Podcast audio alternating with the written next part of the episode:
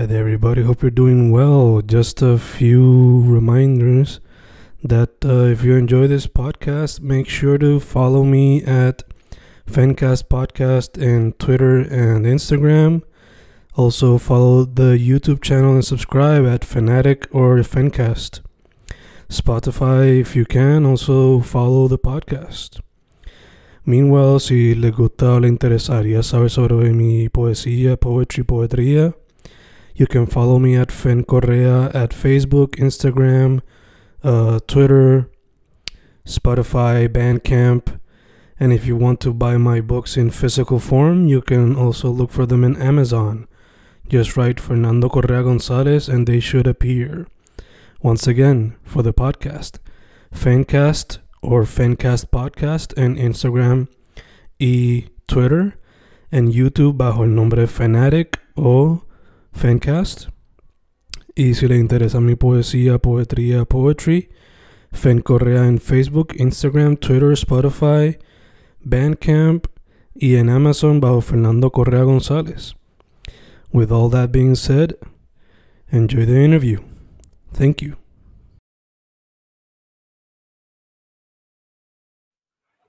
Y ahí estamos grabando, grabando, Fencas grabando.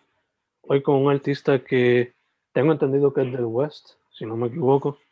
Le mete la ilustración, le mete el diseño, artes visuales, por lo primordial. Eli Melek, Mercado. ¿Cómo estamos, dude?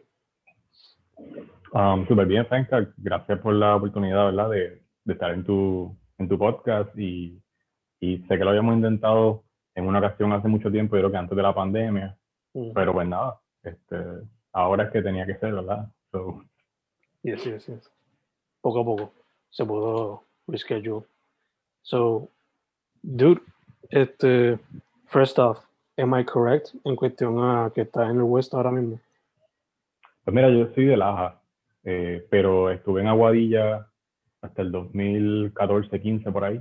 So, Yo Mm. me considero del suroeste, o sea que de, de Ponce a Aguadilla, pues como que el área que he recorrido, que he recorrido mayormente, tanto con colegas que son artistas, actividades, trabajo, este, y, y desarrollo de vida, ¿verdad? Básicamente. Awesome, man. Ahora mismo te envidio porque yo también soy del suroeste original. Like, nacido en San Germán, criado en Sabana Grande. Me tuve que mudar para Carolina because I found a job. So me gustaría volver Ok. otra vez para área. Pero, No, es, que la, la naturaleza, ¿verdad? Como que el campo, acá hay tanta vegetación, ujú, eh, por lo menos a mí me, me sirve mucho para despejarme. Y, y yo sé pues, que, aunque el que vive aquí quizás no se da cuenta, tiene ese factor versus los tapones quizás en San Juan, que pues, vienen con el territorio, ¿verdad? Porque si uno tiene trabajo allá, pues esa es parte de la dinámica, igual que en Mayagüez, si estás estudiando en el colegio, el ujú. tapón clásico de, de ahí, ¿verdad? De, de esa curva entre, entre cerca del colegio y lo que es ya subiendo para... Pero anyway, um, sí, eh, suroeste diría yo que me considero, para cerrar la pregunta, así como que... Awesome, man, awesome. So, en tu IG, pues, pones que trabajas con ilustración y design. Pero, pues, asumo que todo empezó con el lápiz. So, Sí, ¿cómo sí, fue? exacto. Yo, ¿Para qué edad fue que empezaste más o menos?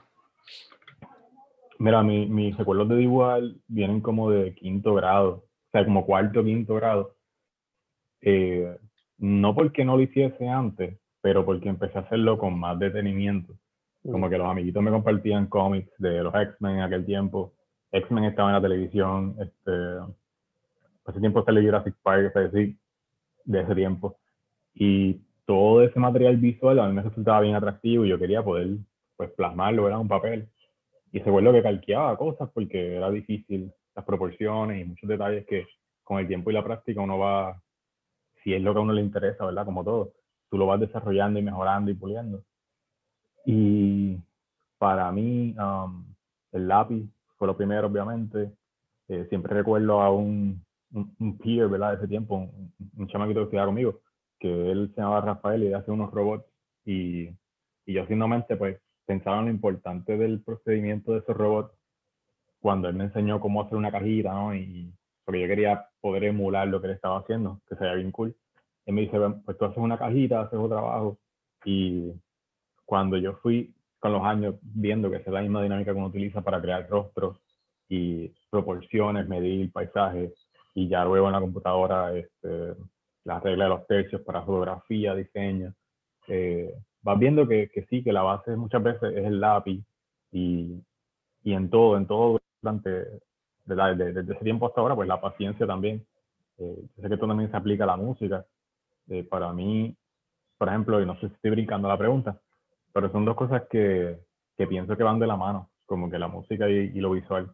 Eh, y por ahí para abajo, pues, poesía y muchas otras expresiones ¿verdad? humanas que, que desarrollamos y, y, coincidimos en espacios a veces, como sé que tú tenías antes el Open Mic en Mayagüez, este, y son, son espacios donde muchas personas que a veces tienen esto como escondido, pues lo pueden sacar a la luz y los que se dedican a esto pues pueden coincidir con otras personas que lo hacen y es refrescante, porque uno ve mucho en internet. Yo, yo como que consumo en mayor cantidad de arte que yo veo por internet, básicamente. Yo creo que todos, todos hoy en día. Sí. Y, y pues cuando hay estos espacios que la pandemia nos, nos cohibió un poco de poder tener, donde tú puedes ver otras personas, tanto expresarte, ¿verdad?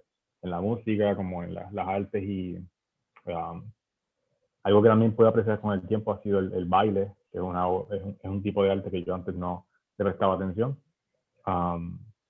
pues eso se perdió un poquito con la pandemia, pero ahora que ya todo se está normalizando, que de hecho hablaba con Lucre hoy sobre eso mismo, eh, la gente quiere salir y, y, y, todo esto va a volver a tener su, su espacio y lugar como siempre lo ha tenido.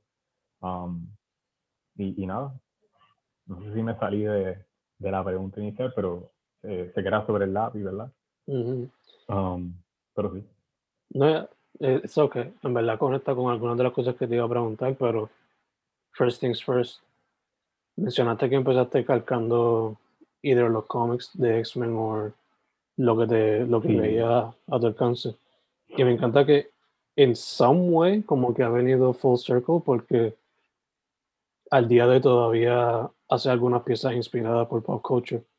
Por ejemplo, una que me encanta es la de Akira crossover con Pokémon. So, Cuéntamela ahí. Súper, súper. Obligado para esas piezas, pues lo que te inspiró pues, fue el pop culture o lo que te encanta en ese entonces, pero por lo regular, cuando no eh, estás haciendo, cuando no estás haciendo o eso o alguna comisión, ¿qué te inspira por lo regular? Pues mira, y, creo que lo voy a hacer un poquito, lo voy a expandir porque creo que es importante. Eh, sé que en una de las preguntas tú hablas sobre qué advice uno le da ¿verdad? a los artistas nuevos y gente que está creando, que ahora quizás son, pues están en la posición que yo estuve cuando yo quería emular lo que me llamaba la atención. todo ese material que, que y, y, yo he conocido, ¿verdad? Este, he tenido panas que quizás no son artistas directamente de una materia, pero utilizan o tienen presente estas cosas que forjaron quienes ellos son hoy en día. Vamos, por ejemplo, tú jugabas cartas Pokémon o jugabas cartas Magic, eso tú lo cargas de por vida, es como una, un tipo de cultura. y, y, eso se vuelve parte de muchas decisiones que tú tomas, de muchas cosas que tú, que tú haces. Um, para mí, por ejemplo, el anime fue tan importante porque para mí fue tan diferente a todo lo que yo veía. O sea, cuando yo era pequeño lo que daban en televisión era mayormente americano, Ninja Turtles, estas, eh, ¿verdad? Este, animaciones de Estados Unidos, cuando llegué al anime, que me acuerdo que era a través de, de, Telemundo, básicamente, Samurai X, todas estas cosas, como que abrieron un scope a ver otros creadores de otros países y ver películas, por ejemplo, de Corea, de, o sea, de una pequeña cosa como lo puede ser el anime, expandió a que me interesara más por el cine y una vez me topé con Tarantino, eso me llevó a otros directores diferentes. Eh, y es material que uno va consumiendo que yo digo se vuelve parte de quién tú eres, cómo tú piensas para crear. Eh, vas creando también como un, eh, un estilo o, o um, solidificas el hecho de que tú eres tú y que tú haces material porque surge de ti, porque, porque estás claro que, que te gusta ir en esa dirección. Y dando un poco hacia atrás, ¿verdad? Este, sí, de niño me encantaba eso. Batman, como todo el mundo. Eh, los videojuegos, PlayStation, o sea, creo que son las mismas influencias que tienen hasta muchos músicos. Y las carátulas principalmente era algo que a mí siempre me llamaba la atención, las de Capcom, las de SNK, era como que esos dibujos bien detallados. Y lograr hacer eso era como un reto. Pero cuando yo estuve en la high school, tuve un buen maestro de, de arte y él me ayudó a entrar a algo que se llamaba eh, CABA, CABA, en Aguadilla. Era, era, una escuela que era los fines de semana y tú ibas y básicamente um, pulías el conocimiento por el cual tú habías entrado. Si habías entrado por baile, pues tenían profesores de baile y tenías otros peers que eran eh, igual de buenos, ¿verdad? Porque había que hacer una, eh, había, que pasar una, una, pequeña prueba para poder entrar. Y ahí yo, yo vi la expansión del lápiz, porque por ejemplo yo tenía el lápiz de, de puntas de toda la vida, de punta 5, punta 7, ¿verdad? El lápiz de, de uno de usar en la escuela. Y para mí yo había llegado al máximo de lo que yo podía hacer con ese lápiz, pero cuando descubrí los lápices de dibujo, que son los que van de la H o la F a la B6 por ahí, y vi um, los dibujos realistas que ya hacían unas personas que inclusive eran más jóvenes que yo. Yo estaba ya en la high school, casi grado 12. Yo dije, wow, me falta un montón por aprender. Y, o sea, como te digo, hay, a la par de lo, que, de lo que a mí me gustaba, que era el anime y muchas otras cosas, estaba el reto de cómo llevar este conocimiento a otro nivel cada vez. ¿ves? Entonces, ya para hacer lápiz de punta hasta donde yo puedo ¿verdad? llevarlo, pues quiero aprender ahora con los lápices de dibujo y seguir innovando. Yo creo que, que, ha sido clave para yo mantenerme haciendo estas cosas hasta, hasta el día de hoy, ¿verdad? Que, que, no me, que no me aburra, yo creo que es la, el eje central de todo esto es que yo no me aburra, porque si me aburro dejo de hacerlo. Este, Si ya no encuentro algo diferente, pues voy a parar y, y, por ejemplo, en la pandemia empecé a trabajar con software 3 y a trabajar con animaciones y otras cosas que aunque yo había tocado un poquito, no había tenido el tiempo de, de lleno entrar y decir, ok, ahora seriamente quiero hacer esto. Y ver la posibilidad de, de las herramientas, por ejemplo, en el mundo digital versus ya el lápiz dejándolo atrás.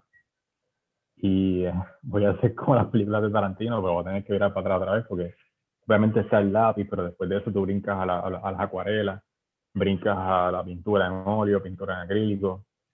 Fueron etapas que yo fui eh, pasando, ¿verdad? En la Intel, yo fui a la Intel. Luego que yo empecé, yo empecé a estudiar ciencias de computadora, y luego me moví a la Intel para estudiar arte como tal y allí era bien eh, formal la educación en las artes plásticas. Eh, básicamente, pues yo pasé por, por todo lo que yo entendía que me faltaba, que era pintura, eh, retomar dibujos con todos estos lápices que te mencioné.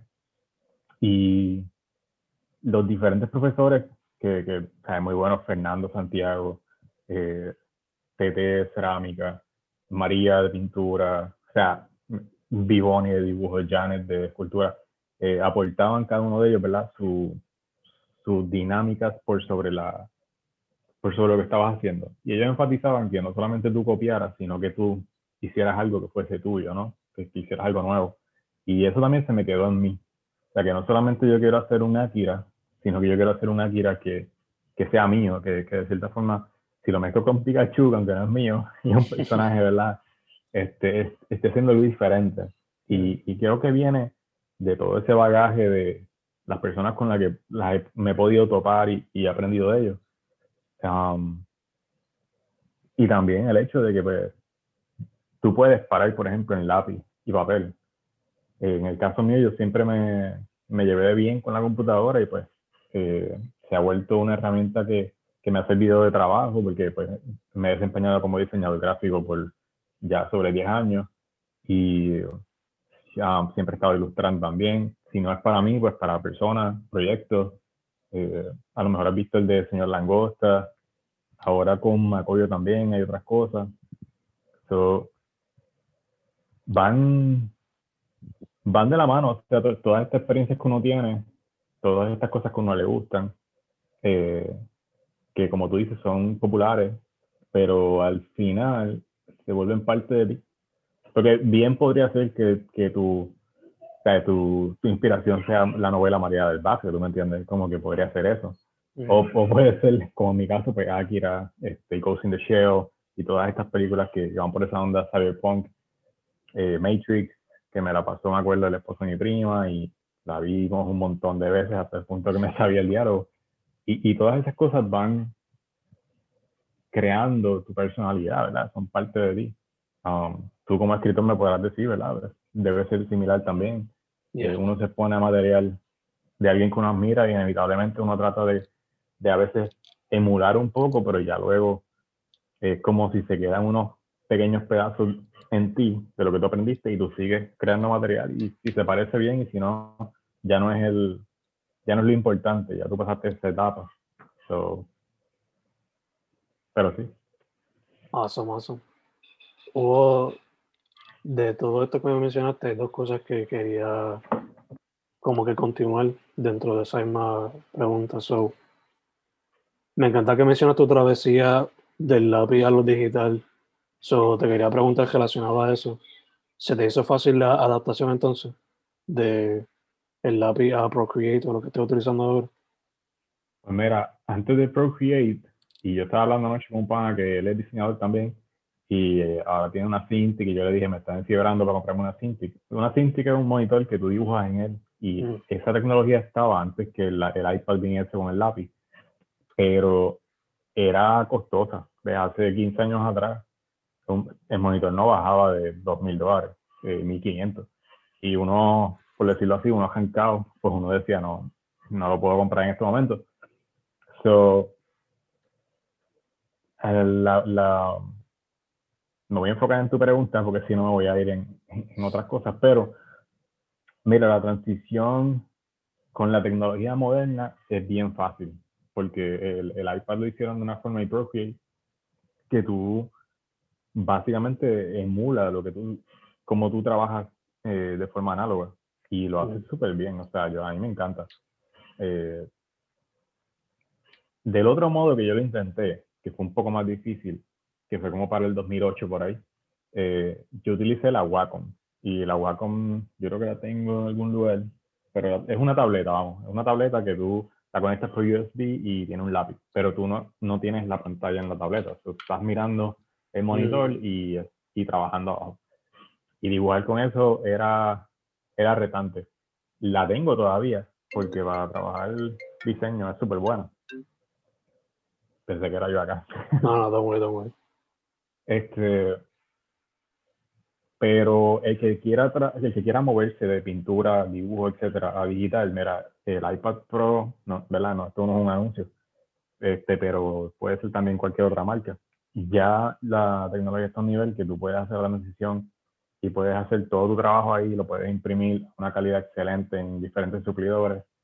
Eh, es decir, que no hay límites ya. O sea, inclusive el software 3D es cada vez más fácil de tú manejarlo ya hasta mismo este, Instagram y demás, Facebook tiene el Spark, el AR, son cosas que he estado trabajando también y aprendiendo y me doy cuenta que antes era más difícil. Entonces, eh, el, el tú poder entrar o decir, um, voy a aprenderlo en dos semanas, no era tan fácil como ahora. Eh, claro, todo va a depender de, lo, de qué nivel tú quieras llegar. Es decir, si tú ves a José Vega, que, que me encanta su arte, mucho que ha trabajado con Netflix, eh, él es un experto haciendo background, se ha trabajado en Castlevania. Y lo menciono a él porque si voy a mencionar a alguien boricua que yo conozca que, que trabaja súper bien en 3D y que yo cuando lo veo digo, wow, me hace falta un montón practicar Blender y hacer cosas, pues, pues ha sido él. Eh, pero si tú quieres hacer abstracciones, o sea, es lo que tú te propongas. Eh, con eso, con eso, y no sé si has visto lo de los NFT, pero ya, ya no hay ya no hay una pared tan grande como antes y yo, yo espero, ¿verdad? Que eso siga siendo así porque yo no soy anti-galería, pero sí creo que mientras más um, espacio tenga un artista de, de, ser independiente y de poder crear material libremente, y si estos son los canales, pues yo estoy completamente de acuerdo y, y que sigan expandiendo. O sea, eh, pero es como todo.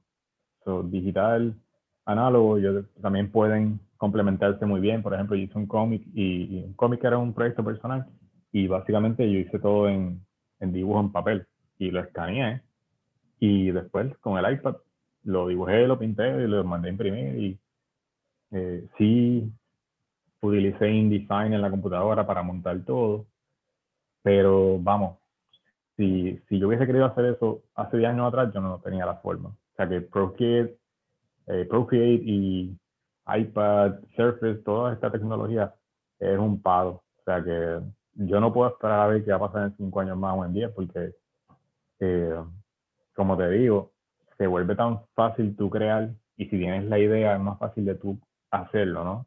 Es quizás lo mismo que pasa con la música electrónica, como que, y, rápido voy a pensar en lo de Jim Morrison, de que él decía antes de que en el futuro va a haber alguien que va a utilizar la, la música como que va a tener como samples y demás. Él no lo dijo así, yo estoy parafraseando, pero, pero básicamente yo creo mucho en que parte del artista es, sí, claro, el talento y, y la práctica y todo esto demás, pero también está en la idea, ¿ves? Como que yo he trabajado con personas que no saben quizás dibujar, que no saben usar Photoshop, pero tienen una idea que, o sea, tienen el artista ahí dentro. Mm. No sé cómo ponerlo de otra forma, pero tiene, su arte es las ideas, la composición, y, y, ya luego quizás alguien los puede ayudar a traerlo a, la realidad, que es algo que se ve mucho cuando de los NFT. Y, y vamos, la tecnología ha sido esa ayuda idónea para que donde antes quizás no hubieses tenido o no te hubieses atrevido, ahora lo. Y esto tanto es cierto con la música como lo es con la arte, el 3D, etcétera. eh, sí. Y ella que todo ahora es mucho más accesible. Eh, de hecho, mencionaste que trabajaste un cómic. ¿Cómo se llamaba y se puede conseguir todavía? Pues mira, eh, sí. De hecho, yo lo llevé al Comic Con. Lo que pasa es que tengo que ponerlo en, las redes y no me he movido a hacerlo. Pero mm. a ver. No sé si las redes, pues, pero se llama Search and Destroy. Yo cada vez que sí estoy por San Juan te aviso o te envío una copia para que tú lo tengas. ¿verdad? y me des tu feedback y demás. Pero fue un proyecto personal que yo pues comencé a hacerlo y en un momento dado yo dije, ¿qué cosas yo no he terminado? ¿Qué cosas yo quería terminar ahora que tengo espacio, no? Mm. Y esta fue una de ellas y pues me enseñó mucho. Es un proceso, es un proceso complejo. Es algo que yo admiraba mucho porque siempre me, como te digo, yo empecé viendo cómics de los X-Men hace 800 años atrás y el tener la oportunidad de hacer uno eh, déjame quizás girarte unas páginas dentro de lo que pueda captar la cámara. Es como que poder, poder hacer uno y ver los percances, ¿no? Y entender por qué a veces trabajan tres personas en un cómic. Eh, es algo que no tiene precio. Yo creo que es como que priceless. Y, y nada, es como también, a veces yo digo, uno hace en el arte, ¿verdad? Y en el diseño tú haces trabajo para clientes o trabajo para donde tú trabajes, pero cuando haces trabajo para ti, para mí es equivalente a, cuando un atleta está entrenando, ¿no? Tú levantas cierto peso cuando estás entrenando y cuando estás en la competencia ya te preparaste por encima, ¿no? Y puedes fluir más liviano. Eh, de, esa forma lo veo. A veces me propongo proyectos como este que me resultan complejos y yo digo, wow, no sé si lo voy a terminar. Y, y me empujo a hacerlo porque creo que uno, uno crece, ¿ves? Eh, tanto en diseño como en, como en ver el resultado final y decir la próxima vez quiero que imprima diferente o usar otra paleta de colores, etc. Mm. en ese sentido, um, los artistas, los músicos, los escritores, uno no para de aprender uno sí, claro, va refinando la fórmula y que funciona con, con, con cómo, ¿verdad? Si te dedicas a esto, eh, acelerar el proceso, hacerlo mejor con los clientes, con, el, con los compañeros de trabajo, etc. Pero siempre estás aprendiendo y, y, por lo menos si tienes un interés, ¿verdad? Y, y permites moverte, empaparte de, de, de cosas nuevas, eh, proponerte proyectos que sean difíciles, personales, que, o, o que sean fáciles también. El, punto es um, no estancarte. O sea, no estancarte, porque si uno se estanca, como que, ah, esta acuarela no me salió bien. O sea, probablemente tú vas a hacer, si te dedicas a esto, miles de acuarelas durante tu vida. O sea, que una que salga mal no es, no es el fin de todo. A lo mejor te das cuenta en las 50 que eso no es lo tuyo, pero eh, yo también asocio esto a las artes marciales, quizás porque soy fanático de Bruce Lee y toda esta filosofía detrás de, pero para mí es como que el ser creativo es un estilo de vida. Puede ser una cultura también, pero, y, tú que has entrevistado a tantas personas, pues tienes un insight más amplio que el mío. Eh, pero esto básicamente es una forma de uno ser, porque bien tú podrías estar haciendo otra cosa totalmente diferente. Eh, cómo tú reaccionas a las cosas que te suceden, cómo tú las utilizas, ¿verdad? Este, a veces en una luz y, y, yo me percato de detalles y cosas que, que a veces cuando tú lo ves en una película tú dices, oh, wow, eh, alguien se fijó y hizo una escena tal cual lo que estaba viendo aquel día, viendo más bien detalles que a veces uno cuando lo ve en, en película, en, en dibujo, tú dices, wow, hay una belleza en ese atardecer por encima de ese poste que tiene un montón de, de jamas, tú sabes, que cuando lo traes a otro medio, como una pintura además, es, es espectacular, o a una misma atracción, es como eh, el, el, el, creativo, el artista, tiene la capacidad de sacarlo inusual, de lo, no, el de lo usual, sacarlo inusual. es la forma correcta. Es como que yo diría que mucha gente hace magia eh, había unas preguntas como que, no sé si me estoy adelantando, eh, basada en tu experiencia, ¿cuál ha sido,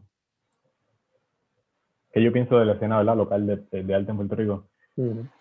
Yo creo, por lo menos, de lo que yo pude experimentar, una de las cosas más positivas que ha ocurrido para el arte en Puerto Rico ha sido eh, Santurce Ley, ¿verdad? Y, y, proyectos así que, que traigan el arte a la gente de forma más accesible. Eh, claro, a mí me gusta que los puertorriqueños tengan el espacio de, de poner su voz ahí. yo me fijo casi un poco más en la música localmente, pero si veo arte, mayormente lo consumo por, por internet cuando voy a estas actividades, porque ahora pues salgo quizás menos por esto de la pandemia. Pero creo que, por ejemplo, eh, lo que hizo algo como ese tipo de actividad eh, floreció. ¿Ves? Llevó esos artistas alrededor de la isla. Um, muchos de ellos terminaron trabajando en diferentes cosas como proyectos de publicidad y demás. Y el turista que viene puede ver, ¿ves? Tanto allí como en otros pueblos que ya fueron. Eh, material que de otra forma, ¿sabes? porque muchas veces uno guarda una pintura en el cuarto y yo soy uno de ellos. Este, yo lo que no, lo que no muestro, pues lo, yo creo que uno lo esconde, ¿verdad? Es como que tú lo dejas por ahí, lo pones al revés, etcétera. Eh, si no lo reutilizas, yo con mi sobrino a veces, que le doy un cuadro para que pinte por encima. Este, pero con el tiempo me, me, he dado cuenta de la importancia de ese tipo de actividad, por ejemplo, dentro del marco histórico de los últimos años. Eh, los, ¿sabes? Tengo que admitir, los open mic también son importantes. Recuerdo yo cuando iba a Guadilla que los hacían y yo podía escuchar gente desde que tocaban guitarra acústica que yo no lo sabía, a personas que hacían eh, aclamaciones de poesía, ¿no? Eh, no sé si esta es la palabra correcta, aclamaciones. Pero, ¿sabes? No todo, en mi opinión, no todo puede ser una galería high value. Eh, tiene que haber más accesibilidad a, a los creativos porque por ejemplo, yo cuando era niño tenía accesibilidad, obviamente, por cable TV de, de casa de mi abuela, a los Teenage Mutant Ninja Turtles, a, a, los cómics de los amigos de la escuela, a las Pepsi Cards. La gente está sabe que vea esto dirá como que, a diablo. Este, pero a los tazos que traían este, los Pokémon y 20 mil cosas. Y esa era la forma de arte que yo podía consumir viviendo en Laja. ¿Ves? Y, y by the way, yo no le voy a tirar a Laja. Laja para mí el campo es hermoso, quizás, yo no tengo nada en contra de eso. Eh, claro que se crió en San Juan, pues tenía además acceso a museos, en Ponce hay un museo excelente, este Museo de Ponce, que tuve la oportunidad de estar allí los últimos cinco años. Y, como te digo, eh, reconozco que obviamente lo que es popular, como ahorita hablábamos de Akira, va a influenciar más a un niño como lo fui yo, que me llegaba la información por televisión. Entonces yo veía los videos de Eminem y veía en TV todas estas cosas y era un tipo de arte que, que era diferente a, a, Akira, que era diferente a, a Kenshin, Samurai X, pero que o sea, me hacía ver cómo la cinematografía podía expandir la música, como una carátula podía transportarte a un mundo, ¿verdad? De, de, de, lo que el músico hacía. O sea, ayer yo hablaba con alguien sobre cuando yo vi por primera vez una, la parte de atrás de un álbum de Marilyn Manson. Yo creo que fue el de Antichrist Superstar en la escuela. Y yo decía, a mí se me quedará siempre, ¿sabe? Como que esa imagen, que era como uno, como que él parado así en medio y unos tubitos saliéndole de, de los genitales para como unas máscaras. El punto siendo que, que años después yo miro y leo sobre, sobre esas sobre la historia de cómo esas cosas se dieron y tú dices, wow. O sea, es como muchos artistas y muchos creadores son, son los rebeldes de su tiempo. Porque esto que yo te digo de la carátula, mucha gente diría, pero ay, como que eso está fuera de lugar. Más, más ahora, ¿verdad? Que hay una cultura de cancelar cosas, por lo menos en las redes, que están fuertes. Pero yo creo en la expresión, en la expresión libre humana dentro de las artes. O sea, si no hay otro foro donde, donde hay una libertad, pues siempre debe haberlo ahí. Y, o sea, a veces uno conscientemente moldea el producto final. Y yo estoy seguro, esto es tan cierto en la música. Yo creo que ya lo he dicho como seis veces, pero vamos, eh, como yo trabajo con músicos, hablo mucho con personas que son músicos, eh, resueno a veces como yo pienso en el términos visuales a como ellos piensan en términos de, de, de música, ¿no? De notas y demás. So, ahí me, me perdí por estar haciendo la aclaración. Estábamos en... estábamos hablando de cómo, o sea, como muchos artistas son rebeldes de su tiempo. Estaba conectando ah, exacto. exacto. Pues, mano, um, sí, o sea, yo no, yo no querría ver un mundo donde lleguemos a un punto que tú canceles el arte o la expresión de alguien o el cómic de alguien o el libro porque no va con lo que tú piensas. O sea, sé que hay cosas y sé que está pasando. Eh, me acuerdo ahora, y es un tema que uno, uno dice como que déjame tocarlo así levemente. Um, el, el, libro este de cancelaron de un autor de niños. Um, hay cosas que uno dice, pues está bien, hay cosas que están fuera de lugar, pero siempre y cuando el, el, el creador responda a lo que está sucediendo eh, o cree material, porque muchas de las cosas que yo hago son como mundos, yo diría, surreales, ¿verdad?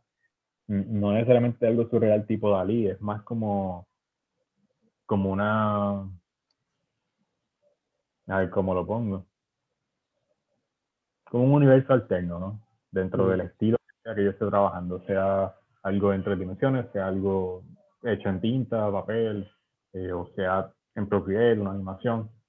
Es como una realidad alterna, como que a mí me gusta mezclar esos elementos que son tangibles con lo que es intangible, o, sea, o, más bien lo que es algo físico en otro entorno diferente, alguien flotando eh, por un desierto y qué sé yo, hay nubes detrás de él.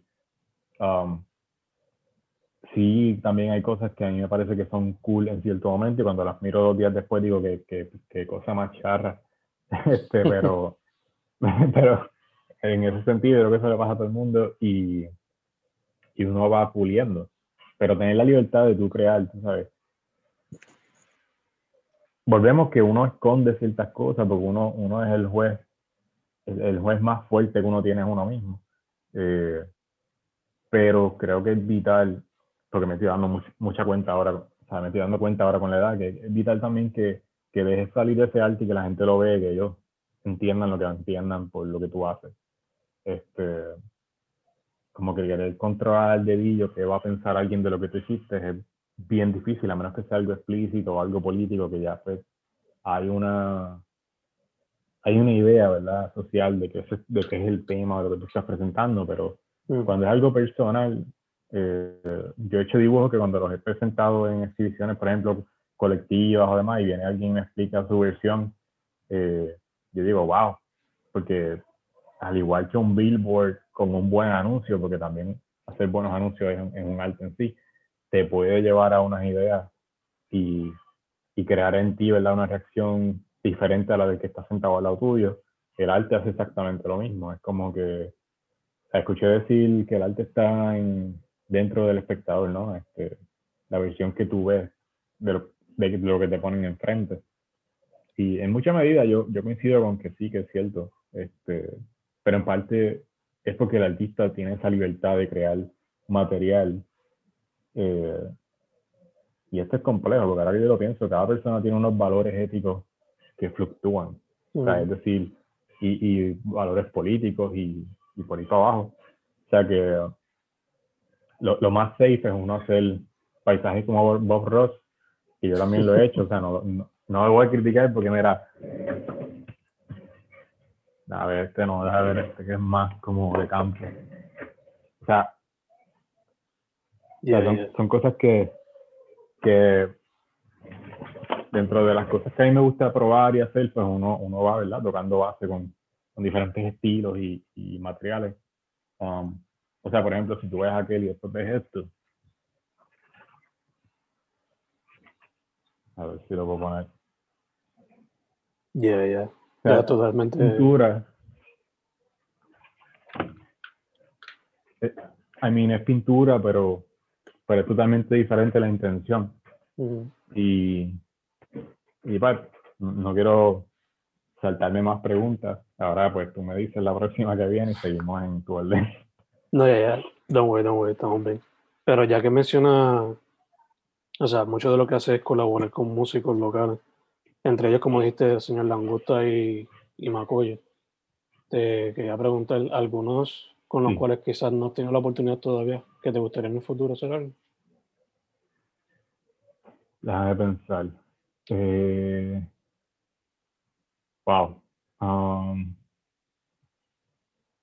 y también cómo se dieron, y también cómo se dieron esas con Langosta y Macoy. Exacto. Yo creo que es más fácil la segunda pregunta, porque la primera no lo he pensado mucho, porque a veces esto se va dando de una forma en la cual la persona viene de mí porque le gustó el arte que ya vio, sea una exhibición o sea online, este, y de ahí me dicen como que, mira, me, me encanta tu arte, ¿verdad? Quisiera que hicieras o interpretaras este día que tengo, o yo te doy a ti, que, que es lo que más me gusta, me des la música, yo escucho y voy creando material. Es algo que he hecho con, con Mikey, eh, Mislan, yo creo que lo consiguen Mislan en, en, en, las redes. Él es el guitarrista de Los Peraldos. Mm.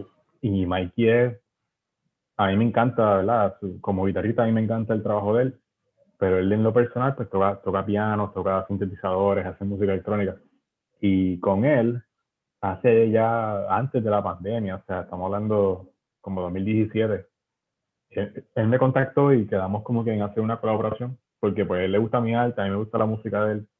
Y nos dimos como, o sea, él me dio a mi rienda suelta, es decir, yo te paso la música y tú me propones, yo tengo estas fotos que saqué y yo digo, ah, mira, me gusta esa foto porque vamos a hacer tal cosa. Y pues de ahí, de ahí han salido este, eh, las portadas de la música, de, en el caso de Mike, en el caso de Macaulay y Señor Langosta, para ir a la pregunta inicial, a Andrés, que es que es verdad, el guitarrista y, y compositor de Señor Langosta, yo lo conocí en, eh, en Coupé, en casa de unas amistades. Y básicamente recuerdo que conectamos porque hizo un dibujo que tenía que ver con, con una canción de Spinetta, mm. que es este guitarrista de, de Sudamérica, de, de um, Argentina. Y pues resulta que teníamos también, a mí me encanta Jimi Hendrix, él también era fanático, y coincidimos en que habíamos visto el documental hace tiempo y te digo, de una conversación terminamos pues panas, como quien dice, y, y, seguimos hablando y cuando él iba a sacar el primer disco, pues él me contactó a mí y, y hemos hecho ya tres discos, porque el primero fue en el 2014, el último fue, empezamos 2019, lo presento ya este año finalmente, porque pues la pandemia fue el, año, el año, el año del Twilight Zone, básicamente. pero, pero la forma en que yo trabajo con los músicos y la razón por la cual me gusta es que es un back and forth, ¿ves? Eh, yo escucho lo que ellos quieren lograr con, con el disco, con el diseño, ellos me dejan escuchar su música, eh, so, adicional a que yo escuche la música primero, que esto también para mí es como que, como que está cool, eh, puedo visualizar mejor lo, lo, la onda del, material, ¿no? Este, y proponerle, pues, paletas de colores, eh, fonts, dependiendo eh, lo, que, lo que el músico quiere traer, porque si fuese yo como diseñador, pues hay muchos trends que a mí me llaman la atención también, que yo podría estandarizar el trabajo de cada cual y decir, ¿sabes qué? Vamos a hacer esto, que está pegado, o vamos a hacer esto que se me parece a aquel trabajo de está haciendo aquel allá afuera. Pero volviendo a lo que mencionaba ahorita sobre los artistas, que uno debe ser, ¿verdad? Uno, tú debes ser quien tú eres. Um, los músicos también son de esa forma, ¿ves? Y cuando tú los escuchas y cuando ellos dirigen sus propios videos, tú notas que las direcciones que ellos toman son bien, son bien interesantes porque son bien personales. O sea, con Andrés, pues el señor Langosta, si tú has visto los artes, ya es como un, viaje surrealista por los desiertos y estas criaturas y demás. Y ves a mm. Macoyo, que, que por lo menos ahora hemos hecho el primer disco, que es este fotografía de Carlos Ramos. Eh, y yo lo que he hecho es como que diseñar con ese material y, y generalmente lo toqué, ¿verdad? Respetando que es el trabajo de un fotógrafo que a mí me gusta también y que eh, lo que queríamos era cerrar ese vinilo que yo tengo por aquí.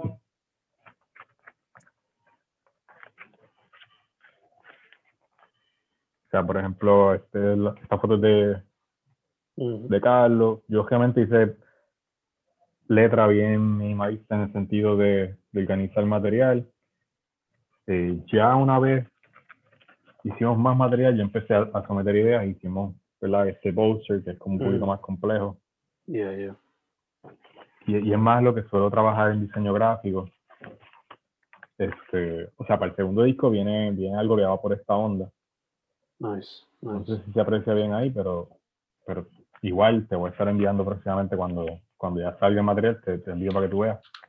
Eh, no tengo el señor langosta todavía porque no quiero buscarlo, pero ese, o sea, tengo que ir de calle a buscarlo porque es, la, es, el primer año donde yo tengo el resultado de ver dos vinilos que trabajamos en el 2019, que el 2020 nos paró básicamente todo y que ahora ya salieron a la luz y es como, eh, son como hijos de uno. O sea, Yo no pensaba que iba, sí, no, o sea, yo no pensaba que iba a trabajar vinilo hace dos años atrás, pero ahora que se dio y que durante el proceso se volvió como que, wow, esto tenía que estar en mi bucket list y ahora, tú sabes, ya lo hice, es como que, pues, que vengan muchos viniles más. O sea, el proceso es bien, el proceso para mí es súper bueno, o sea, me, me, gusta esa interacción con, con los músicos, como te dije, porque puedo ver y puedo traer, sea diseño o sea a ilustraciones, lo que tienen ellos en, en, la mente, ¿no? Que quizás no tienen la capacidad como de dibujar o diseñar para traerlo, pero yo me inserto en esa propuesta y, y pongo mi parte y hacemos hacemos lo que yo admiro de, por ejemplo, Tom York en Radiohead, que él tiene a este muchacho que hace los artes con él y, y te debo el nombre porque se me acaba de olvidar, pero el punto siendo, para mí, para mí eh, la música y el arte, como, como te he dicho ya a través de toda la entrevista, son bien cercanos. Quizás es porque como yo me crié en una iglesia, ¿verdad? Y la música es un eje central, pues yo desde pequeño, pues, eh, escuché percusión, todas estas cosas, tocaba maraca, o sea, y, y, me envolvía, ¿no? No quizás como el que ya es de lleno músico, porque yo, como te he mencionado, me, me fui más hacia lo visual, pero pero sí, es, es, algo que va en mí. O sea, que ya desde niño yo apreciaba la música, eh, todos hemos consumido música según hemos crecido, ¿verdad? Y uno se va a diferentes ramas y va, va este, con los años va cambiando lo que te gusta. Eso es algo que, pues, a lo mejor te gustaba más eh, el rock o reggaetón cuando eras más joven, ahora te gusta el jazz o te gusta otro tipo de música, eso es parte de, es lo que a mí me encanta también de, de, los periodos de la vida, ¿verdad? Y cómo, cómo cambia y cómo uno ve las artes. Eh, y sí, a Macoyo yo lo conocí en Aguadilla, estaba exponiendo, estaba exponiendo artes en una feria que hacían como de artes. Era una feria los fines de semana donde llevaba todo el mundo diferentes cosas y pues yo llevé en ese caso arte. Y él estaba vendiendo discos o pasó para vender discos y yo le compré uno. Y de ahí como que conectamos. También en ese momento yo conocí a alguien que le decían Chucky, que él se llama Miguel, y él le hacía los artes a Macoyo, o le hizo el arte para lo que fue el segundo disco de Hospital, si no me equivoco, el segundo de ese disco. Y pues empezamos todos a coincidir, trabajamos camisas en un momento dado, y, y hasta el sol de hoy. O sea, yo hacía arte en vivo cuando los petroleros tocaban en San Juan. Este, lo hice como en dos ocasiones, o sí, en dos ocasiones. Y o sea, todas estas personas yo las fui conociendo a través de yo ir a los shows, de yo coincidir con ellos en Aguadilla, eh, Mayagüez, en el caso de Andrés en Santurce. Um, so, aunque hoy en día hay gente que me puede contactar por las redes, este, estas personas con las que yo he tenido oportunidad de hacer proyectos, ¿verdad? Que, que yo considero que son bonitos y, y que me, me, ha gustado mucho el proceso, pues yo las conocí en vivo como quien dice. Eh, y, bueno, en parte también reconozco la importancia de socializar y, y si lo conecto con lo que decíamos al principio, la importancia de los, de los open mic, la importancia de, de las cosas como Santos Ley, eventos grandes, es que te permiten a ti como creativo eh, interactuar con gente y entrar en proyectos que están o que van alineados a como tú piensas y qué tú quieres hacer. Eh, también, ¿verdad? Yo, yo creo que tengo claro a veces qué proyecto quiero hacer y, y como me enfoco en eso y voy en esa dirección, pues me voy topando con las personas. Eh, tú me hiciste una pregunta que yo debería tener la respuesta, que es con quién me gustaría trabajar eventualmente. Este, mano, realmente yo estoy abierto ahora mismo a, a escuchar propuestas interesantes, pero lo que sí es que algo que me gusta es trabajar con músicos que, que tienen un lado, aunque sea de lo que quieren hacer visual, porque mm. es, la forma en que yo puedo entrar y, y expandir. Porque también me puede dar a mí, ¿verdad? Desde cero que yo lo haga. Pero me gusta esa, es, esas conversaciones que se pueden dar um, que van puliendo el material, como yo digo. Y cuando vienes a ver ya es como ir esculpiendo poco a poco una pieza y tú le vas dando le, vas dando detalles, ¿no? Y, eh, ¿Qué debería decir? Yo y Randy, no sé. I, mean, eh, yo te diría que, que estoy abierto, justamente. Ahora mismo, yo he trabajado con, con músicos que hacen jazz, con Macoyo, ¿verdad? Que hace rock and roll con Gandúes y hace también su propuesta de lo-fi, con Mikey, que es música electrónica me gustaría trabajar con gente que haga otro tipo de música también, reggaetón, este, trap, o sea, no encuentro un límite porque con el tiempo yo me he dado cuenta que la, la música y su diversificación son solamente ramas diferentes de un mismo árbol. O sea, eh, son expresiones que a veces tocan más con, una, con unos públicos que con otros. Es como cuando yo descubrí que apreciaba la bachata. O sea, al principio yo decía, la bachata como que no me entraba. Y una vez me monté con creo que fue en Atlanta, me monté con el esposo de mi prima, que estaba en ese tiempo escuchando bachata. Y me pasó yo creo que con la salsa también, como que cuando, cuando tuve cierta edad que ya escuchaba con más detenimiento y me encantaban ciertos instrumentos, cómo suenan, las armonías, etcétera, y decía, wow, quizás yo no le entraba antes porque en lo popular a veces atan unos sonidos, con unos visuales o con unas conductas o con unas formas de pensar. Y no todos los músicos en todos los géneros piensan igual. Mm. Es como eh, es, como todo, igual que en el arte. Pero pero sí. Continuamos con la próxima pregunta. es ok, es ok. Eh, alguien que vea tu Instagram va a saber que te gusta The Weeknd, te gusta Jimi Hendrix mucho, como mencionaste ahorita. So, si tuvieses que hacerle tu versión a algún cover de Jimi Hendrix o The Weeknd, ¿de qué proyecto haría un remix? El Imelec version. O sea, por ejemplo, tú dirías como hacer un arte de una canción o algo así en específico. Por ejemplo, puede ser eso o directamente puedes, qué sé yo, coger Access de Jimi Hendrix y hacerle un cover totalmente nuevo a ese álbum.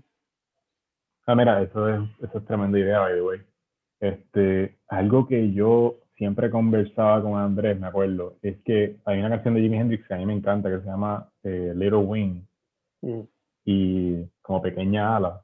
Es una canción de él que es como que está brutal, es lo único que puedo decir. O sea, yo creo que cualquier persona que le guste cualquier género la escucha y va, va a decir, oh, wow, como que no es muy rock and roll, no es muy simple, es como que está en su punto.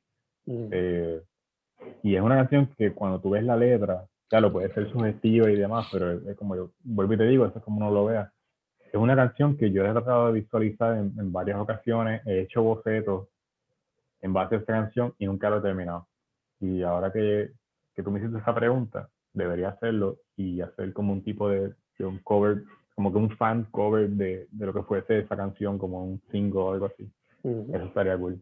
Eso sería un buen proyecto, como lo del cómic, como un proyecto personal, porque como que lo he empezado y he patinado varias veces porque me gusta tanto la canción que esto puede ser quizás como cuando, cuando yo quería dibujar a mi abuelo, por ejemplo, que el geto era que, pues mi abuelo me iba a decir, ah, no se parece o qué sé yo, y pues, uno, uno dice, eh, el, como que la, eh, o sea, la línea para, brincar que uno quiere es, bastante alta y uno dice, me, me, intimida, pero, pero en parte ahí es que está, ahí es que están los retos que vale la pena, ¿ves? Como que cuando tú pasas de ahí es que tú dices, wow, subí de level, como que Super Saiyajin, ¿tú me entiendes? Porque rompes miedos y nociones que uno tiene de, de, que no soy suficiente todavía. Y al final, muchas veces, pues, eh, son cosas que uno tiene en la mente que, que te nublan un poco, pero que no. Que, que cuando lo sobrepasas, tú dices, es que a lo mejor o sea, no estaba en el mood, o a lo mejor no había comido bien, o whatever. Y, y, ¿sabes? Como que. Yo no voy a decir que todo es posible, porque pues sé que mucha gente lo dice, ya lo dije anyway, pero lo que tú te propongas dentro de las artes, dentro de un reto personal, siempre va a ser posible. Lo que tú no vas a estar muy de acuerdo es quizás el resultado. Y depende también, si tú eres muy duro contigo mismo, pues tú vas a decir, sabes que eso es una porquería, so, próxima vez quiero hacerlo mejor. Y, y vas mejorando y es, es el equivalente a ese coach interno que te grita, tienes que hacer el 10 push más o qué sé yo, como que... Pero sí, mano, eh, te diría que esta canción de Jimmy, o sea,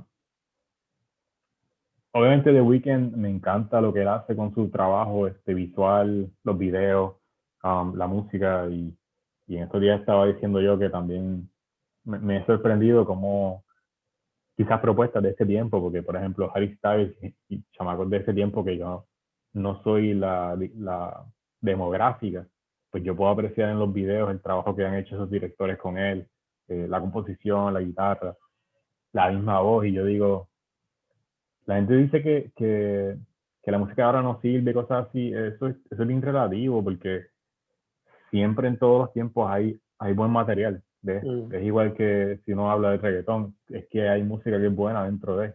Es como todo, es como que quizás no es el género al que tú gravitas, pero no quiere decir que, que no sirva. Eh, por eso me digo, puede ser que la persona en ese momento pues no ha, no ha comido, no durmió bien y pues tiene, tiene esa onda de criticarlo todo. Pero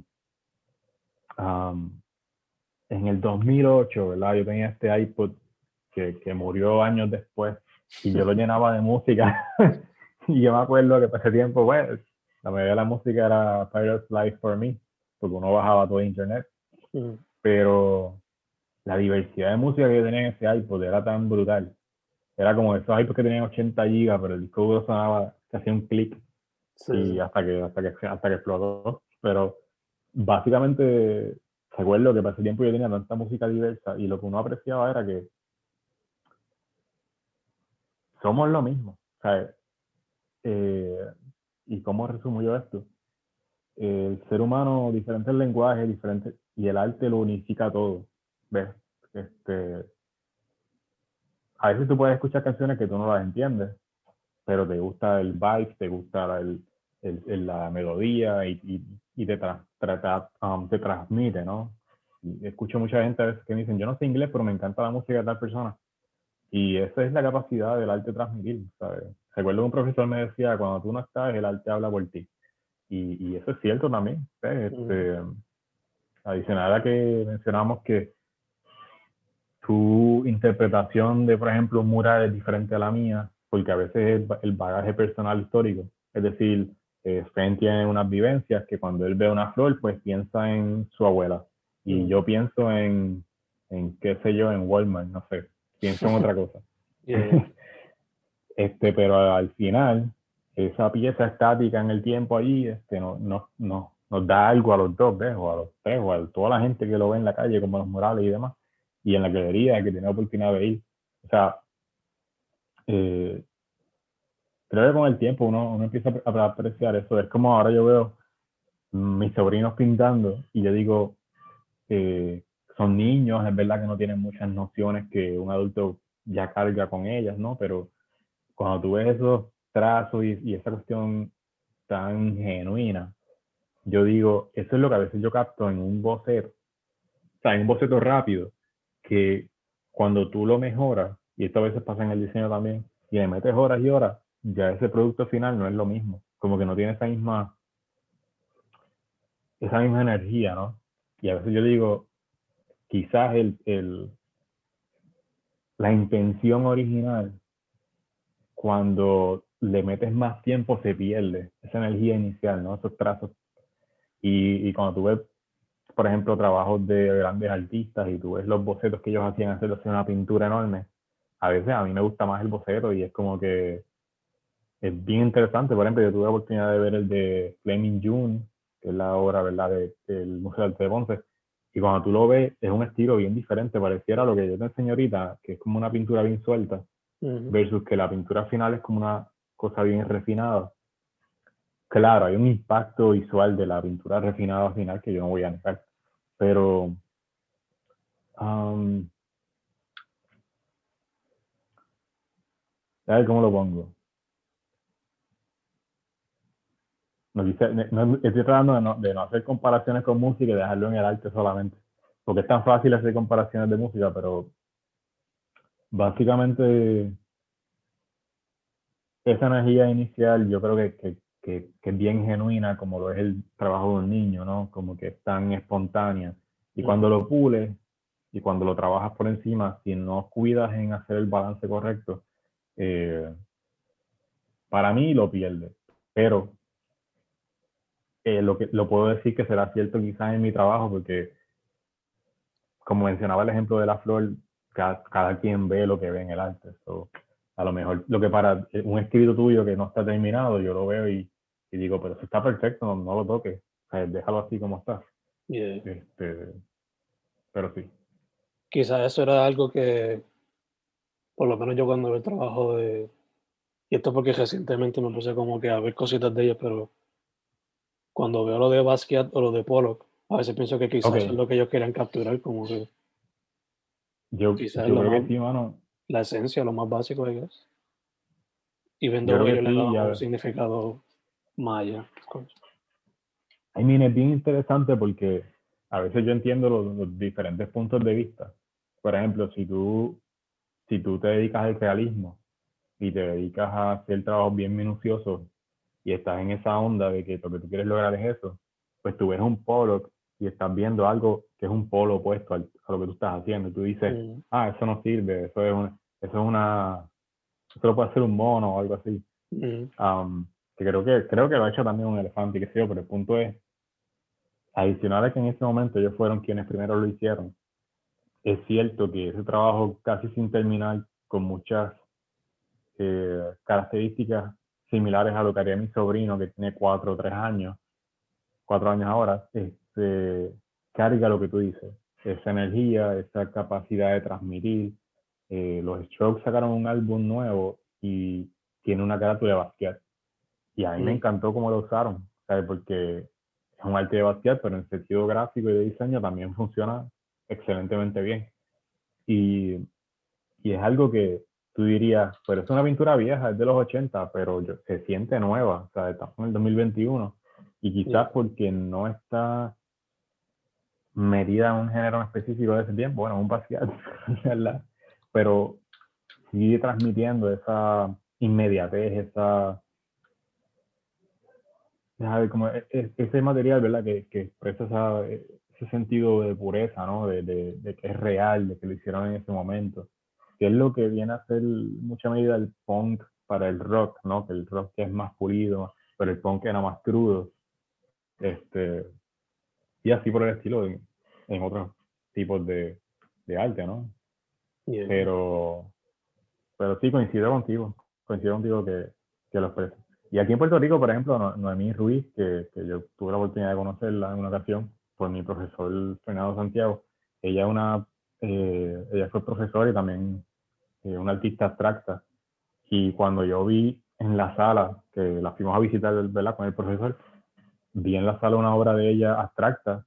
Yo venía de pintar, pues lo que yo siempre hago, que son más figurativos y eso. Y a mí me impactó, o sea, cómo ella con, con luz, con curva, con, con forma, creaba un impacto brutal ¿ves? En, en cómo yo percibía la obra, sin que fuese una persona, un objeto, algo sólido. Este, o sea que es para que uno vea que a veces uno critica lo que no es igual a lo que uno hace, Mm. pero es porque quizás uno tiene unas gringolas en ese momento y estás yendo en- o estás viendo solamente una dirección. Y yo he pecado en eso también. Yo también llegué a decir como que, ah, es una porquería.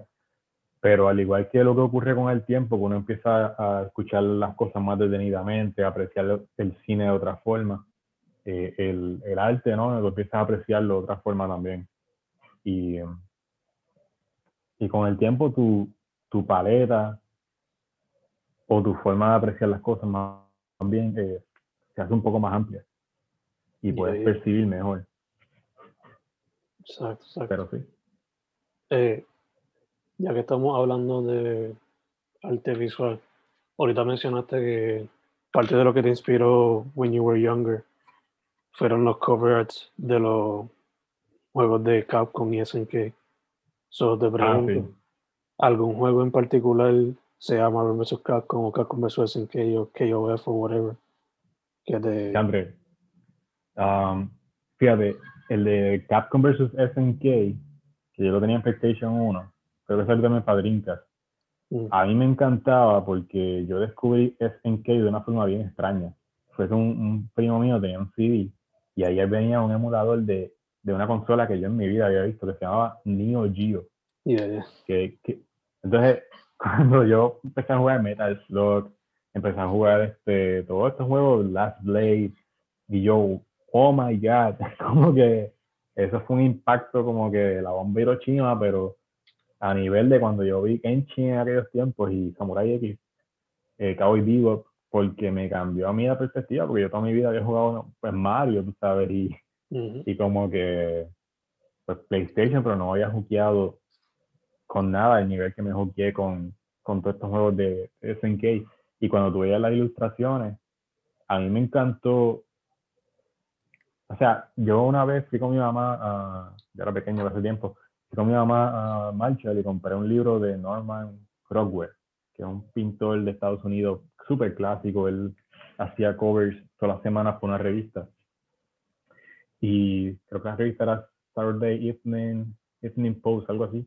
El Mm. punto es que él era un pintor que podía pintar realismo y podía ser como un realismo cómico y él creaba estas escenas tan brutales y o sea Capcom versus SNK cuando tú veías el arte de, de Capcom que recuerdo el arcade de Street Fighter Alpha 3 de que es brutal, o sea, estilo anime y cuando tú veías SNK era un estilo bien como anime realista, no sé cómo Yeah. explicarlo. Sí, sí. Y, y era como que una perfección de las gradientes, de las sombras. Y yo decía, wow. Y, y cuando tú mirabas los dos, los dos estaban brutales. Y fíjate que son dos estilos. Uno es más limpio, más plano, y el otro es más detallado, ¿verdad? Realista. Y funcionaban tan bien. Este, digo, y, y- bueno, no quiero entrar en Tekken porque ya son otros 20 pesos, ya son en poli.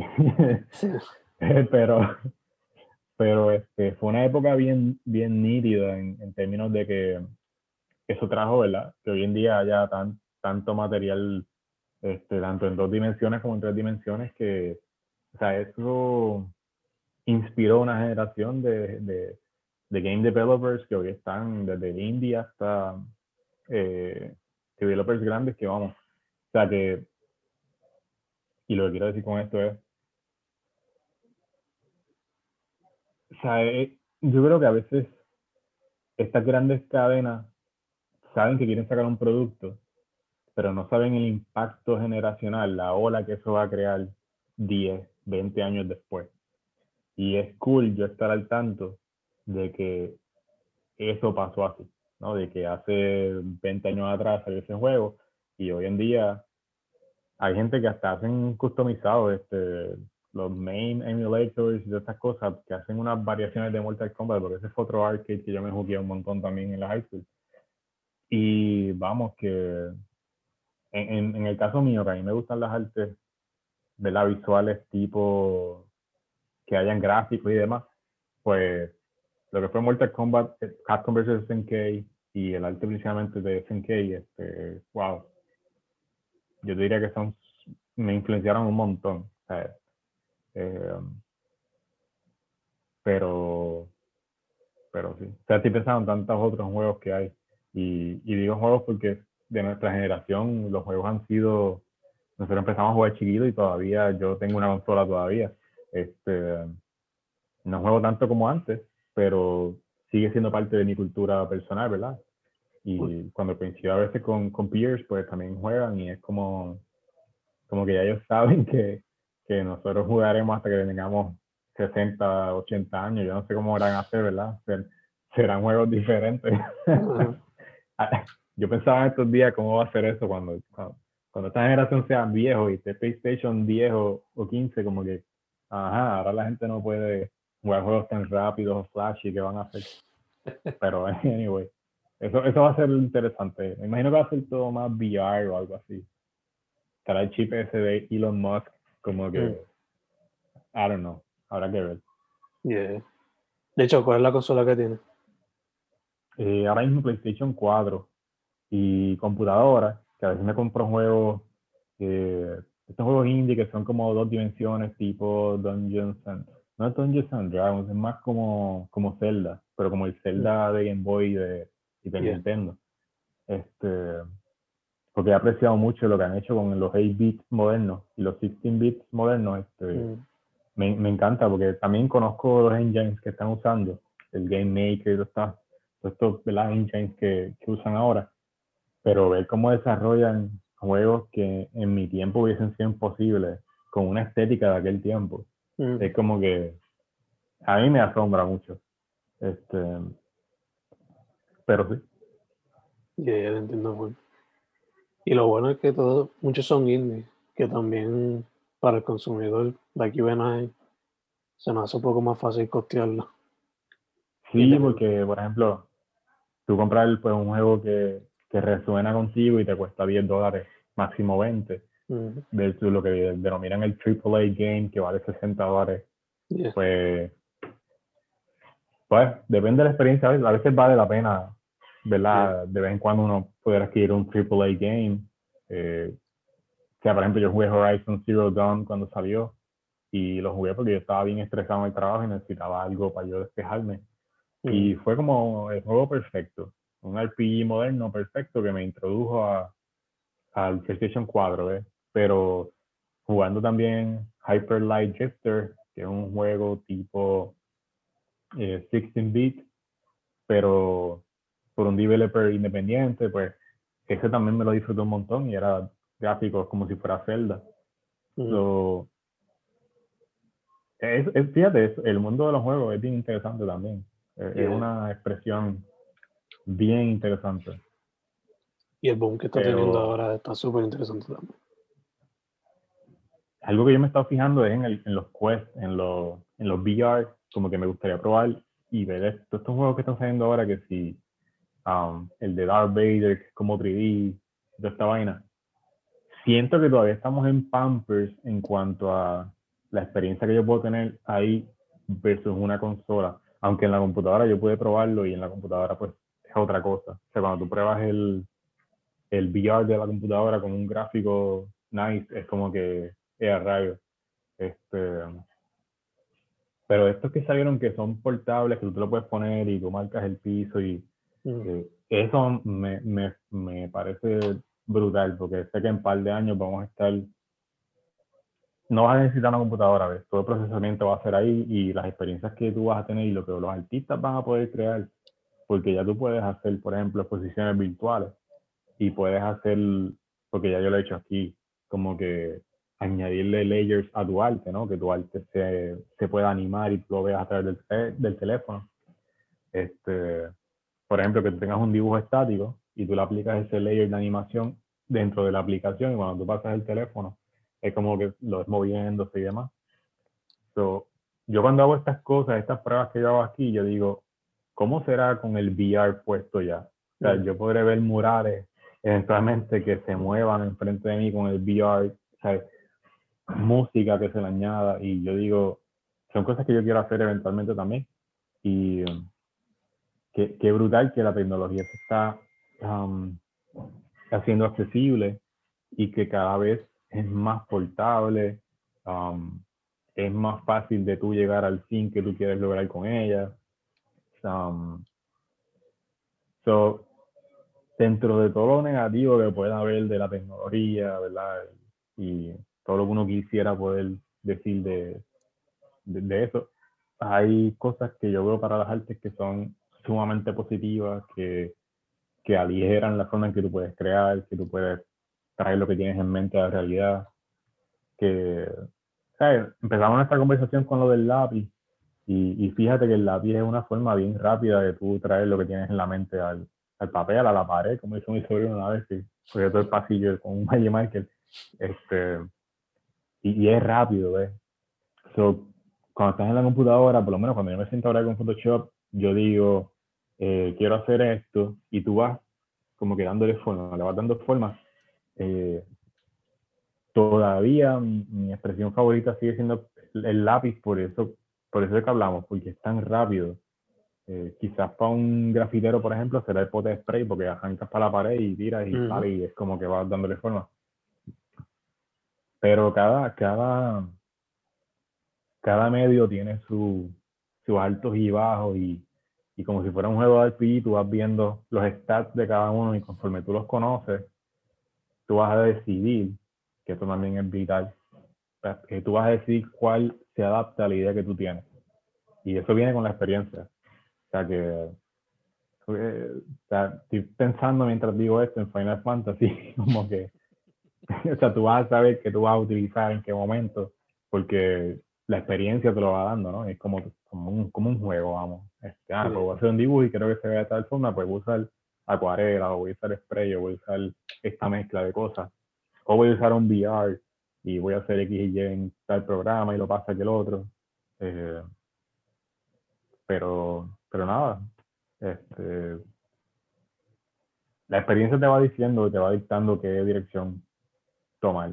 Y, y eso es lo que, ¿sabes? El ser creativo en las artes conlleva mucho tiempo. Eh, o sea, tú puedes tener una persona a veces también que trabaja un trabajo común y corriente y de repente por las noches hace su arte. Sea, eso se da todo el tiempo Mm. y lo tiene como un hobby y de repente lo enseña a más gente y mira, este, ¿por qué no lo hiciste antes? Tú sabes. Eh, muchas veces el creativo también es bien reservado. Ah, eh, hay todos los extremos, pero hay muchos creativos que no, no enseñan su trabajo o se cohiben un poco por enseñarlo, cosa que yo todavía tengo que aprender. o sea, como que a todos nos pasa. Y, y yo creo que todos nos beneficiamos de que haya más arte afuera. ¿ves? que el que está adentro. Y, y yo soy, yo, yo tengo que, como quien dice, no puedo predicar la moral en calzoncillo, tengo que aplicar eso también. Pero es un bien tanto para ti que lo practica, como para el que lo ve y se inspira, como para el que lo ve y piensa en algo que lo lleva a otro, que lo lleva a una conversación. Es un elemento tan vital en una sociedad porque hay, hay quien dice, está en todos lados, está en los labels, desde de, de, de, la Carnation hasta Cloners Nestlé, todo lo que uno ve, salchichas calmeras, todas estas cosas, se vuelven cultura y pasa desapercibido porque la función no es tan clara quizás como la de un vehículo o como la de un abanico, pero está ahí. Es como que muchas veces la gente compra a Coca-Cola o compra un producto por por el arte que tiene, por ese diseño, porque alguien en algún momento se sentó y pensó en una dirección. Y, y sé que esto tiene que ver más con diseño que con arte personal, pero es para que uno tenga en consideración o cómo eso influye en cómo nosotros actuamos. Y, y bueno. No, yo, creo que ahora, yo, creo que ahora en, la, en la pandemia como que se han dado más cuenta de eso. O sea, tanto tiempo encerrado. Que es lo que mantiene bueno, Netflix. sana. Viendo Netflix, viendo HBO, viendo lo que sea. Escuchando música. todo no,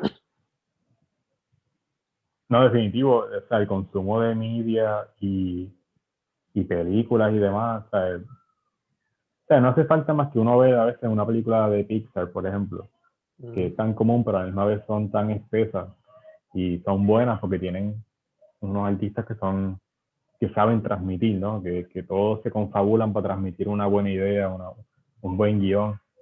Y cuando tú ves eso y tú, te, te, encuentras que estás sumergido en la trama y, y, todo es creado, ¿sabes? No es como que... Y cómo eso tranquiliza a los niños. Eh, o sea, está, brutal. O sea, digo, si hablamos de la vaca y todas otras cosas, pero vamos que, que está brutal como los colores cómo el diseño, cómo, cómo crea esa reacción en nosotros. Eh, es un tema de, de nunca acabar, de traer un psicólogo y empezar a hablar de, otros, de otras cosas que hay detrás de, este, que a veces los creativos, ¿verdad? Trabajamos con ellas sin entenderlas completamente, mm. pero que sí sabemos, o hay personas que saben también, la reacción que causa en un público. Este, pero I mean, es un tema amplio. Este, tenemos que hacer como una serie de, Netflix. Ya, ya, ya. Este, dude, casi cerrando. ¿Dónde la gente puede ver tu trabajo o contactarte para cualquier cosa? Pues mira, ahora mismo por Instagram, porque ya antes tenía Facebook y demás, pero era como que too much. Y Instagram se hace como una red más concisa para yo poner imágenes para recibir mensajes, ¿verdad? Si, si quieres colaborar o hacer algo. Y, por ejemplo, si alguien tiene dudas de, de lo que hemos hablado ahora mismo y quiere enviarte la a mí, puede hacerlo por ahí. Eventualmente quiero expandir también otros, otras formas, otros canales, este, pero si lo fuese a hacer, lo voy a poner por, por Instagram o te dejaré saber a ti también. Um, quiero como que ir paso a paso, pero sí sí con el norte demostrar más el trabajo de, de, ¿verdad? Porque yo sé que mucha gente quizás ha visto los trabajos que yo he hecho a través de Señor Langosta, o a lo mejor lo que yo hacía en el museo, no sé en qué soy yo, pero pues como el trabajo habla, pues vamos, el trabajo corre y, y la mm. gente lo puede ver y, y ahora quizás quiero ponerle una cara a esos trabajos, ¿no? Y, y, poder hacer lo mismo que logré hacer con quizás con Andrés, con Marco, yo ves conocer más gente, hacer trabajos que sean cool, eh, seguir colaborando y, y nada, o sea, creo que la pandemia nos enseñó a mucha gente que ya yo estoy acostumbrado a estar encerrado por la dinámica de mi trabajo y de estar, ¿verdad? Este, practicando con la guitarra, eh, practicando con lo del 3D. Eh, o sea, a mí como, como persona no, no me afectó tanto en ese sentido. Sí pude compartir más con mi familia. Eh, pero también noté lo que tú estabas mencionando ahorita, que mucha gente empezó a consumir más arte, empezó a ver más eh, detenidamente las cosas. Y, y bueno, volviendo a la principal, para no irme, para que tú puedas cerrar, eh, Instagram básicamente es la red principal. Eh, dependiendo de donde siga yo creando, te, te, dejo saber también a ti y te comparto, ¿verdad? Eh, ¿Qué se me puede quedar? Porque es que las preguntas que tú me enviaste, como que sé que algunas son súper relevantes, como de eh, advice to, is there any advice you would like to share for new artists? Eh, paciencia, perseverancia. Y digo esto porque dependiendo de lo que tú quieras aprender, si es realismo o cosas así, va a tomarte tiempo y vas a fallar, probablemente, a menos que tengas un talento innato brutal, que hay gente que lo tiene te vas a escotar varias veces, pero esto es lo mismo que correr skate. O sea, para, hacer para, para tú llegar a ser Tony Hawk y toda esta gente, tienes que caerte un montón de veces. Y a mí me funciona ver documentales de gente que yo admiro, ver los struggles que tuvieron, leer sobre, sobre las vidas de, de personas que yo admiro. Porque si no, uno empieza a pensar que las cosas te pasan más que a ti. Y, y claro, algo que es bien importante, si, si tú quieres hacer algo, siempre trata de ser bueno en lo que tú estás haciendo. una profesora me dijo a mí una vez, como que the cream rises to the top. Y yo en aquel tiempo decía, ay, pero qué sé yo, eso como, y ahora yo entiendo que eso no es un pensamiento elitista ni nada de eso, es una, es una, eso es un pensamiento que es un resultado de tu trabajo. Es mm. decir, cuando tú trabajas bien, la gente te busca porque tú trabajas bien, porque le gusta lo que haces. Y el, y el hecho de que tú tengas esa suerte que muchas personas denominan o puedas estar en proyectos que te gustan, es, es adicional a que es porque te organizas, es porque ya lo has trabajado, ¿no? Y, y The Queen Rises to the Top es, bien cierto en ese sentido. So, vas a chocar con personas que piensan como tú y le gusta lo que tú haces y te van a dar la mano y viceversa, tú lo vas a poder hacer eventualmente también. So, pues sí. Paciencia, perseverancia. Full, full, full. Sí, a mí, yo sé que es un poquito clichoso, pero como que si yo lo internalizo y lo trato de, de resumir, eh, son cualidades que si yo me veo a mí dibujando y a veces tú le metes cierta cantidad de horas a eso, que tú podrías bien, bien podrías estar viendo una serie o jugando PlayStation, pues, o sea, si está en ti, las vas a pasar y las vas a disfrutar. Para mí es un escape, ¿ves? Para otra persona puede ser como que um, una pequeña tortura, ¿ves? Si no le gusta lo que está haciendo. Pero esto es cierto en muchas cosas, ¿ves? Si tú no te disfrutas tu trabajo, y va a ser una tortura. Pero si la encuentras el, el flow o, o tienes esta ¿verdad? capacidad de, como ese libro que yo leí una vez, A Man Search for Meaning, si tú tienes un norte, todo lo que tú vas a sobrellevar es pasajero. So, tener claro qué es lo que tú quieres lograr te va a ayudar a sobrellevar todas las adversidades que hay entre medio. no es positivismo vacío, es más bien cómo tú moldear tu mente va a poder seguir hacia lo que tú quieres. Si no funciona, moving on, haces otra cosa diferente. Eh, sea que lo que tú quieras hacer en seguridad, en el empleo o demás, son cosas que tú vas a, gravitar, pero para cejar todo lo que hemos hablado, que seas tú, porque la sociedad a veces tiene un molde que pareciera que debería encajar todo el mundo y algo que yo recuerdo de la escuela es que, pues, yo sé ahora que no, hay que, no todo el que se cuelga es porque no sabe. es que hay personas que tienen habilidades en otras áreas. este, y yo no creo en juzgar, por ejemplo, el que tiene una habilidad de mecánico como el que va a ser un doctor. Es como que, vamos, no es lo mismo. Y, I mean, como te decía ahorita, un tema bien amplio. Podemos hacer un, día de esto, un fancast, como que tú, toda la gente que, que ha mencionado cosas similares a esto en todos los podcasts que tú has tenido, como que hagas un match de todo eso. Pero es una forma de ver la vida, como las artes marciales. Hacer arte es una forma de ver la vida y es tan cierto quizás en mi área que es visual y diseño y computadoras, como lo es en alguien que hace música, como lo es en alguien que escribe, como Fen. Y, y bueno, este, por ahora yo creo que siento que dije todo lo que quería decir y, y, y, estamos cool. tú, tú me dirás, ¿verdad? Si, si falta algo. No, no, verdad, I think we're, estamos, estamos hechos, estamos hechos. Pero eso sí, antes de cerrar full, Hola. gracias por decir que sí, for the interview. Eh, segundo, salud, en lo que terminamos de salir de esta bueno que estamos. Ah, exacto, exacto. Eh, y tercero, hermano, para adelante. I love what you're doing. Me encanta que gracias, gracias.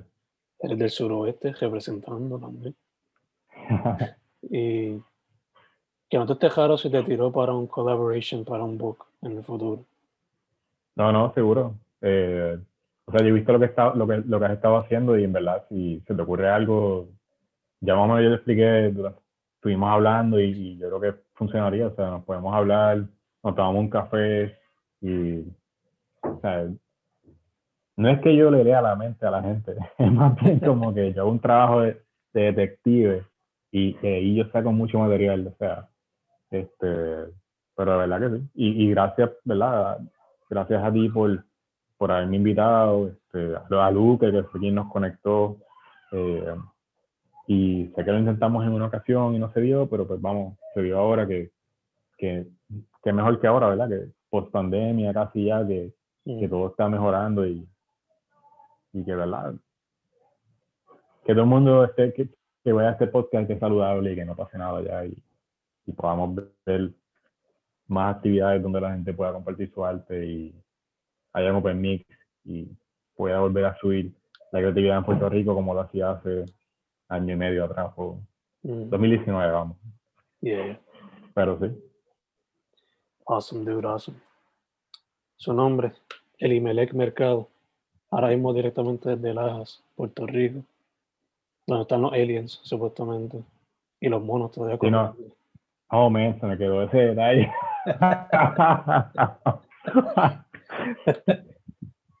ya, eh, a mí, eso inspira también, o sea, no, no, crean que no, porque es verdad que vivir aquí, porque para mí es como un sitio que tiene un bagaje mágico, como yo mm. digo. O sea, ahí están los aliens, están la llorona, los monos. También oh la llorona, uy, uy, uy. Dude, otra vez. Thank you very much. Vamos a ver.